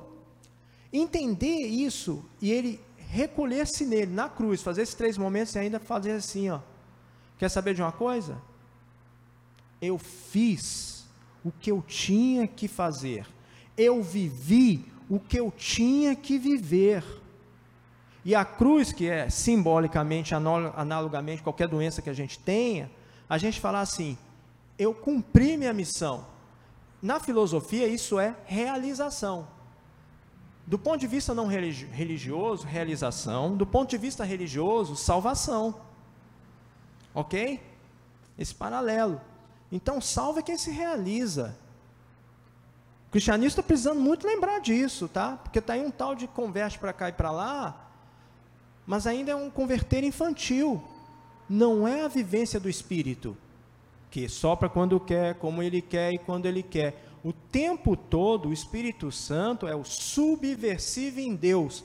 Está o tempo todo dizendo: limitado és. Você é limitado por mais que você busque. Agora, qual a graça que eu já te dei? Essa é a pergunta. Faça a sua ação, suas escolhas. Muito bem. Eu queria fazer uma pergunta que ela é de cunho doutrinário e pessoal, ao mesmo tempo, para o nosso irmão Luciano. É, a gente reparou, Luciano, que você, embora domine é, muitos conhecimentos espiritualistas, né? E quando a gente fala espiritualistas, nós estamos é, mencionando, sejam religiões ou filosofias, que creem no, no karma e principalmente na reencarnação. Por outro lado, quando você começou a palestra, você se autodeclarou um católico. Então, a pergunta nossa é a seguinte: é, a pergunta nossa é a seguinte. É, eu outro dia desse eu estava assistindo um vídeo que foi, foi realizado, até muito bem realizado, com várias religiões e filosofias e cada vídeo tratava de um tema. Então, esse vídeo, por acaso, era sobre a cosmogênese divina. Aí foram num budista, foram num, num, num, Por acaso não tinha nenhum dirigente umbanda, tá, gente? Não é mole não, mas vocês verem que a gente ainda precisa caminhar muito, né? Tinha o candomblessista, tinha todos. E tinha o padre, tinha o pastor e tinha o padre também. Sobre esse tema, o padre se limitou a dizer que isso é um mistério. Para nós, isso é um mistério e o que tem, é, vamos dizer assim, à nossa disposição está nos livros sagrados deles. E ponto final. Então, é, aí eu te pergunto, questões assim tão, tão cruciais, como, por exemplo, aquele período da, da vida de Cristo, de 13, dos 13 aos 30 anos que os estudos espiritualistas nos mostram. Por exemplo, na obra Jesus dos 13 aos 30 anos, Ramatiz ali nos diz que Jesus utilizou-se da materialização através dos essênios para exatamente se transformar no Jesus que a terra depois veio conhecer. Ou seja, ele teria sido preparado né, pelos essênios. Bom, fiz essa, essa volta toda para te perguntar: como é que você consegue é, é, comunicar esse catolicismo que está dentro de você, essa coisa tão ortodoxa, tão fechada, tão hermética, por outro lado, com esse espiritualismo maravilhoso que você passou aqui para gente? Isso, em algum momento, é, é, gera um diálogo assim harmonioso, tranquilo, ou entre essas duas realidades na tua mente gera muito ruído? Como é que você vê isso? Então, eu acho que aí entra uma questão de, é, que apresenta em termos de, de, racionalidade conflito, né? Por exemplo, é, o que, que é verdade, né? Ressurreição ou reencarnação, né? Esse é um tema polêmico, né? Mas quando eu, eu me desloco desse território do tema, primeira coisa, o pensamento ele pode fazer essa experiência de se distanciar, é um exercício. E depois retornar ao tema. Por exemplo, a resposta do padre lá, como você disse, usou o termo, ah, isso é mistério. Se ele usar a doutrina oficial católica, por exemplo, ele foi, nessa, nessa atitude de responder que é mistério, ele está sendo gentil em acolher de alguma forma as outras possibilidades. E em falar em possibilidade, fora do corpo da doutrina, de qualquer um de nós, independente do caminho que esteja, você se distancia e fala: pode ser. A minha posição é assim: pode ser real que seja reencarnação, mas as estruturas que envolvem a minha doutrina, ela fica incompatível internamente crer nisso, ok? Mas a busca humana a gente pode até fazer estudo comparado de todos os relatos que fazem a gente afirmar um lado ou outro. Mas ainda assim, a gente vai ficar reduzido no que na filosofia a gente chama de especulação. A especulação, ela tem a função na nossa mente que gosta de mentir ou precisa de uma satisfação, de, de, de assim, de uma coisa que esteja confirmando o caminho onde eu estou.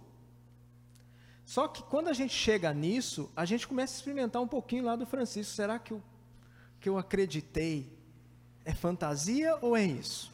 E aí a gente precisa também acalentar o coração na seguinte questão: é essa a essência da minha doutrina? Viver e vou ficar voltando? Ou é viver e encontrar com Deus no final? Ou é o meio? O Exu, Entende? Porque se eu não tiver o corpo, como é que eu vou viver essa vida aqui? Então eu preciso voltar para o que é essencial. O cristianismo chama isso de querigma. O que é querigmático? E aí eu não posso fugir disso. Ficar nesse deba um debate apenas é assim, um debate por curiosidade de caminho humano. Eu considero até assim, que o nível mais alto não é o discurso, é a prática do amor, a prática do amor. Porque na prática, me dá um abraço. Isso aqui, né, como um exemplo, eu te amo profundamente como um outro, que é, e só existo por causa do outro. E uma resposta muito importante na questão: você crendo em reencarnação, eu crendo em ressurreição, toda sua doutrina me faz enxergar uma diferença que está aqui. É pela diferença que eu marco a minha identidade. Se ele for igual a mim, quem é você e quem sou eu? Nós nos perdemos. A nossa cultura está fazendo questão de massacrar a nossa cabeça, que a gente, que a diferença é ruim eu fico assim, espiritualmente violento, a palavra é essa, com vontade de bater o microfone na cabeça de quem não quer acolher as diferenças. Porque a diferença é o único motivo que eu tenho clareza da minha identidade, seja religiosa, como homem, como marido, etc. Vice-versa. A identidade do outro, como o outro se posiciona na vida, não deve ameaçar o que eu sou e eu vou me tornando. Pelo contrário, deve me melhorar a minha identidade. Tanto que algumas pessoas espirituais, eu tive a oportunidade de conhecer Frei Hermógenes Arada, um japonês que conseguiu pegar a vida de Francisco, juntar com as filosofias contemporâneas, criou um método de introdução de espiritualidade que foi negada dentro do próprio franciscanismo por muitos, porque os discípulos dele eram muito mais radicais do que o mestre. Então aí o franciscanismo ficou com medo. Mas esse cara, ele era a ponto de escrever as coisas, ele falava de uma coisa: é preciso, se eu sou cristão, eu preciso chegar lá no budismo e encontrar com o budista e cada o budismo me inspirar a viver cada vez mais a experiência crística. Assim como o budismo, o budista quando encontrar comigo, cada vez mais viver a experiência búdica. Como era o nome desse nosso irmão? Você falou Frei Hermógenes Arada. Tem um site só com, com os conteúdos dele, do que ele escreveu. Mais ou menos em que, em que século, não lembra não, né? Não, contemporâneo. Contemporâneo. Frei Hermógenes morreu, não tem nem 10 anos que ele faleceu. Tem nem 10 Eu anos. Eu convivi né? e consegui estar em contato. Bom, então, é, esse Frei, com certeza, ele adotava uma filosofia, né, que é essa filosofia é, é, tão diversificada, é, tão convergente, é, e você está numa casa que é dessa forma, está pisando nesse momento numa religião que é dessa forma, abraçou e abraça todos os segmentos, estão aí as nossas falanges representando, simbolizando apenas, né, naturalmente, simbolizando tantos segmentos que foram e que são discriminados até hoje, né? E estão aí os nossos escravizados, estão aí os nossos índios, estão aí os nossos ciganos, estão aí os nossos malandros, entre tantos, né? E que a Umbanda abraça com todo carinho, né? Como está recebendo o irmão hoje aqui, que tem a, a, o gesto belo, maravilhoso da primeira frase que ele diz quando chega aqui: Eu sou católico. Isso é maravilhoso, gente. Isso é maravilhoso. Não importa se em qualquer outro lugar a recíproca não seja verdadeira, isso para nós não importa. O que a gente precisa valorizar são as coisas boas que estão acontecendo. E hoje, nesta casa aqui, como é peculiar, graças à nossa mãe espiritual Flávia Barros e à nossa mãe Jurema, isso é com certeza absoluta uma constante. Já tivemos aqui nesse microfone que você falou, pastores, já tivemos padres, já tivemos professores de física, já tivemos é, judeus, já tivemos, e muitos outros que a gente convoca, convocou, candomblecistas, espíritas, e não importa. Isso, na verdade, não importa. O que importa é exatamente isso. Primeiro, o que ele falou, o amor. Segundo, o conhecimento. O resto fica tudo de lado. E por falar em amor, eu não poderia deixar de ela fica com uma vergonha, Luciano, você não faz ideia. É, ela fica com a vergonha nessa hora porque ela não dormiu bem essa noite, tossiu que não foi brincadeira, entendeu? Saiu da cama para ver se parava de tossir. Quando eu olhei para o lado, eu falei: será que depois de 39 anos ela me abandonou? Não, não me abandonou, não. Tava era com muita tosse mesmo, entendeu? Mas veio para cá, trabalhou para caramba o dia todo, tá aí, não escreveu nada na controladoria, viu gente? Fiquem tranquilos, tá? E ela está aqui, bela e formosa, com muito sono, e está aqui com a gente. Vamos bater mal para dona Flávia, nossa mãe espiritual, minha esposa. Ela fica com vergonha, pois ela me puxa a orelha, sabia?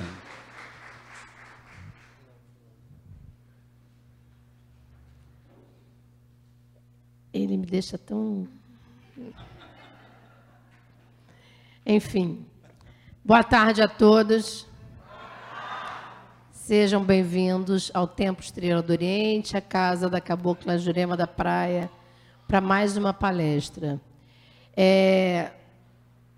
Eu não tive muito tempo né, para ficar aqui sentada ouvindo, mas a gente percebe que você fala com a alma, com coração, com firmeza nas suas palavras, com conhecimento. Isso faz com todo sono que a pessoa esteja, como ele falou, que a gente fique atento, porque a gente percebe que todo esse conhecimento, toda a base que você tra traz aqui para a gente, nos permite uma transformação. E eu acho que esse é o maior objetivo. a gente aos poucos ir se transformando, se modificando através de uma palavra aqui, uma palavra ali, uma palestra aqui, uma palestra ali. E respeitando as diferenças, como nós falamos aqui.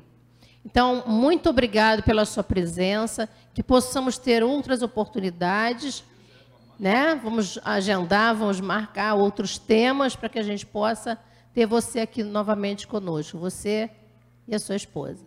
Tá bom? Muito obrigado. Muito obrigado. Bom, é, vamos entregar então aqui, como sempre fazemos, tradicionalmente, o certificado oferecido pelo Templo Estrela do Oriente pelo curso Umbanda Sem Fronteiras. Outorgamos o presente certificado a Luciano Vasconcelos por ter sido ministrante da palestra gratuita O Aprimoramento Espiritual, contribuindo através do aprendizado para o engrandecimento da sagrada religião de Umbanda. Rio de Janeiro, 6 de julho de 2019, Flávia e Luiz Fernando Barros, dirigentes espirituais. Gente, a gente já bateu palma, só que vamos lembrar o seguinte: Luciano está vindo, está retornando, está vindo de Teresópolis e retornando para Teresópolis. Então, olha quanto amor no coração para trazer a sabedoria para a gente. Vamos bater mais palma para ele, então.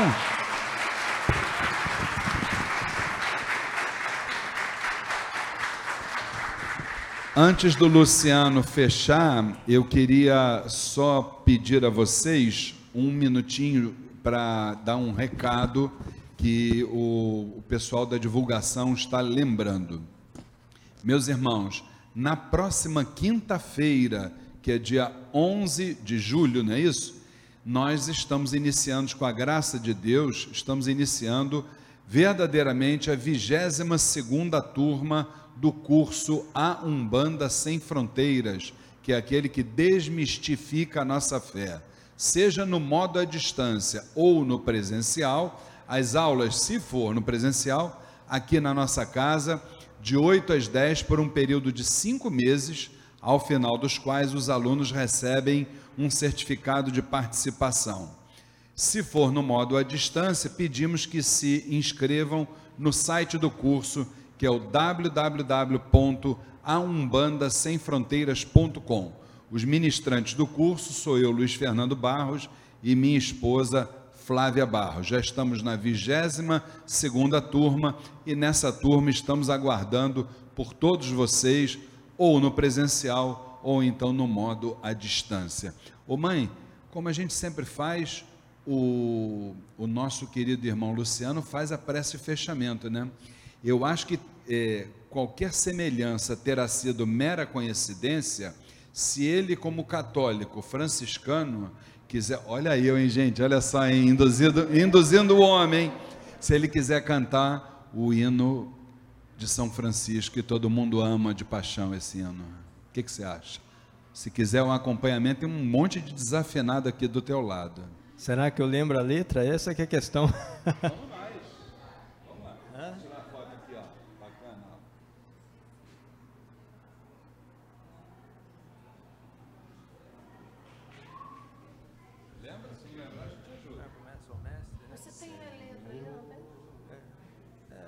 Fazer. Vamos lá então, vamos todos. Sem de pé. Senhor, fazei-me instrumento de vossa paz. Onde houver ódio, que eu leve o amor. Onde houver ofensa, que eu leve o perdão. Onde houver discórdia, que eu leve a união. Onde houver dúvidas, que eu leve a fé. Oh, erro que eu leve a verdade, onde houver desespero, que eu leve a esperança, Onde houver tristeza, que eu leve alegria. Onde houver trevas, que eu leve a luz. Ó Mestre, ó Mestre, fazei que eu procure mais consolar Consolar que ser consolado, compreender que ser compreendido, amar que ser amado, é dando que se recebe. É perdoando que se é perdoado, e é morrendo que se vive para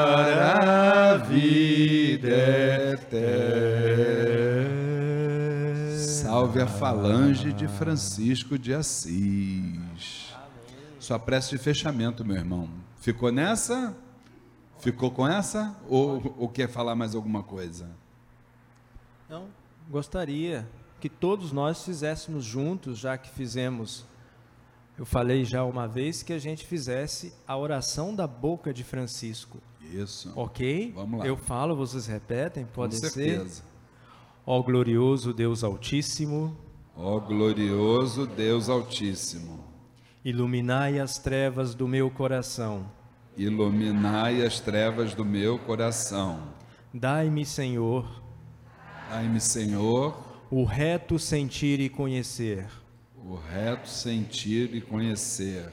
A fim de que eu cumpra, a fim de que eu cumpra o sagrado encargo, o sagrado encargo que acabais de dar-me. E acabar de dar-me. Amar, amar, amar, amar e amar e amar. Amém. Amém.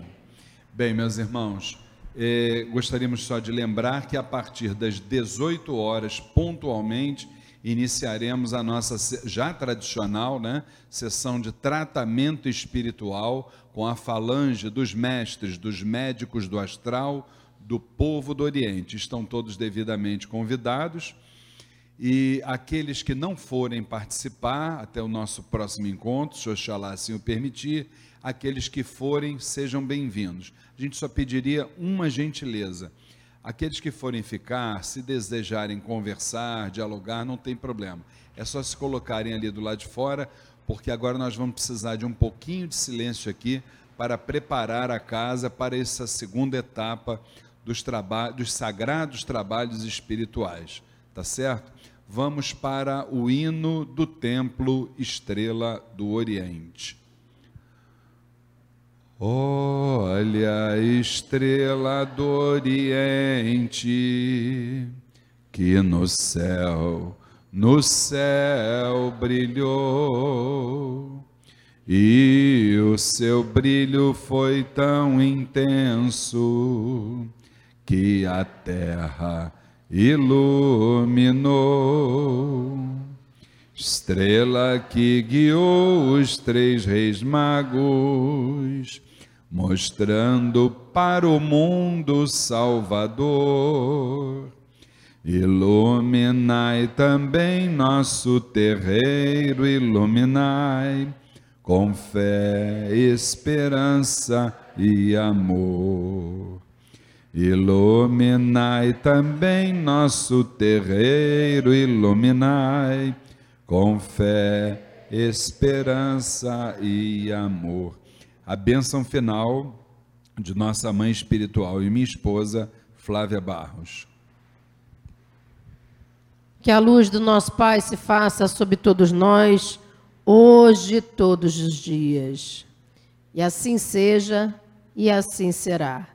Graças a Deus, graças a Deus, graças a Deus.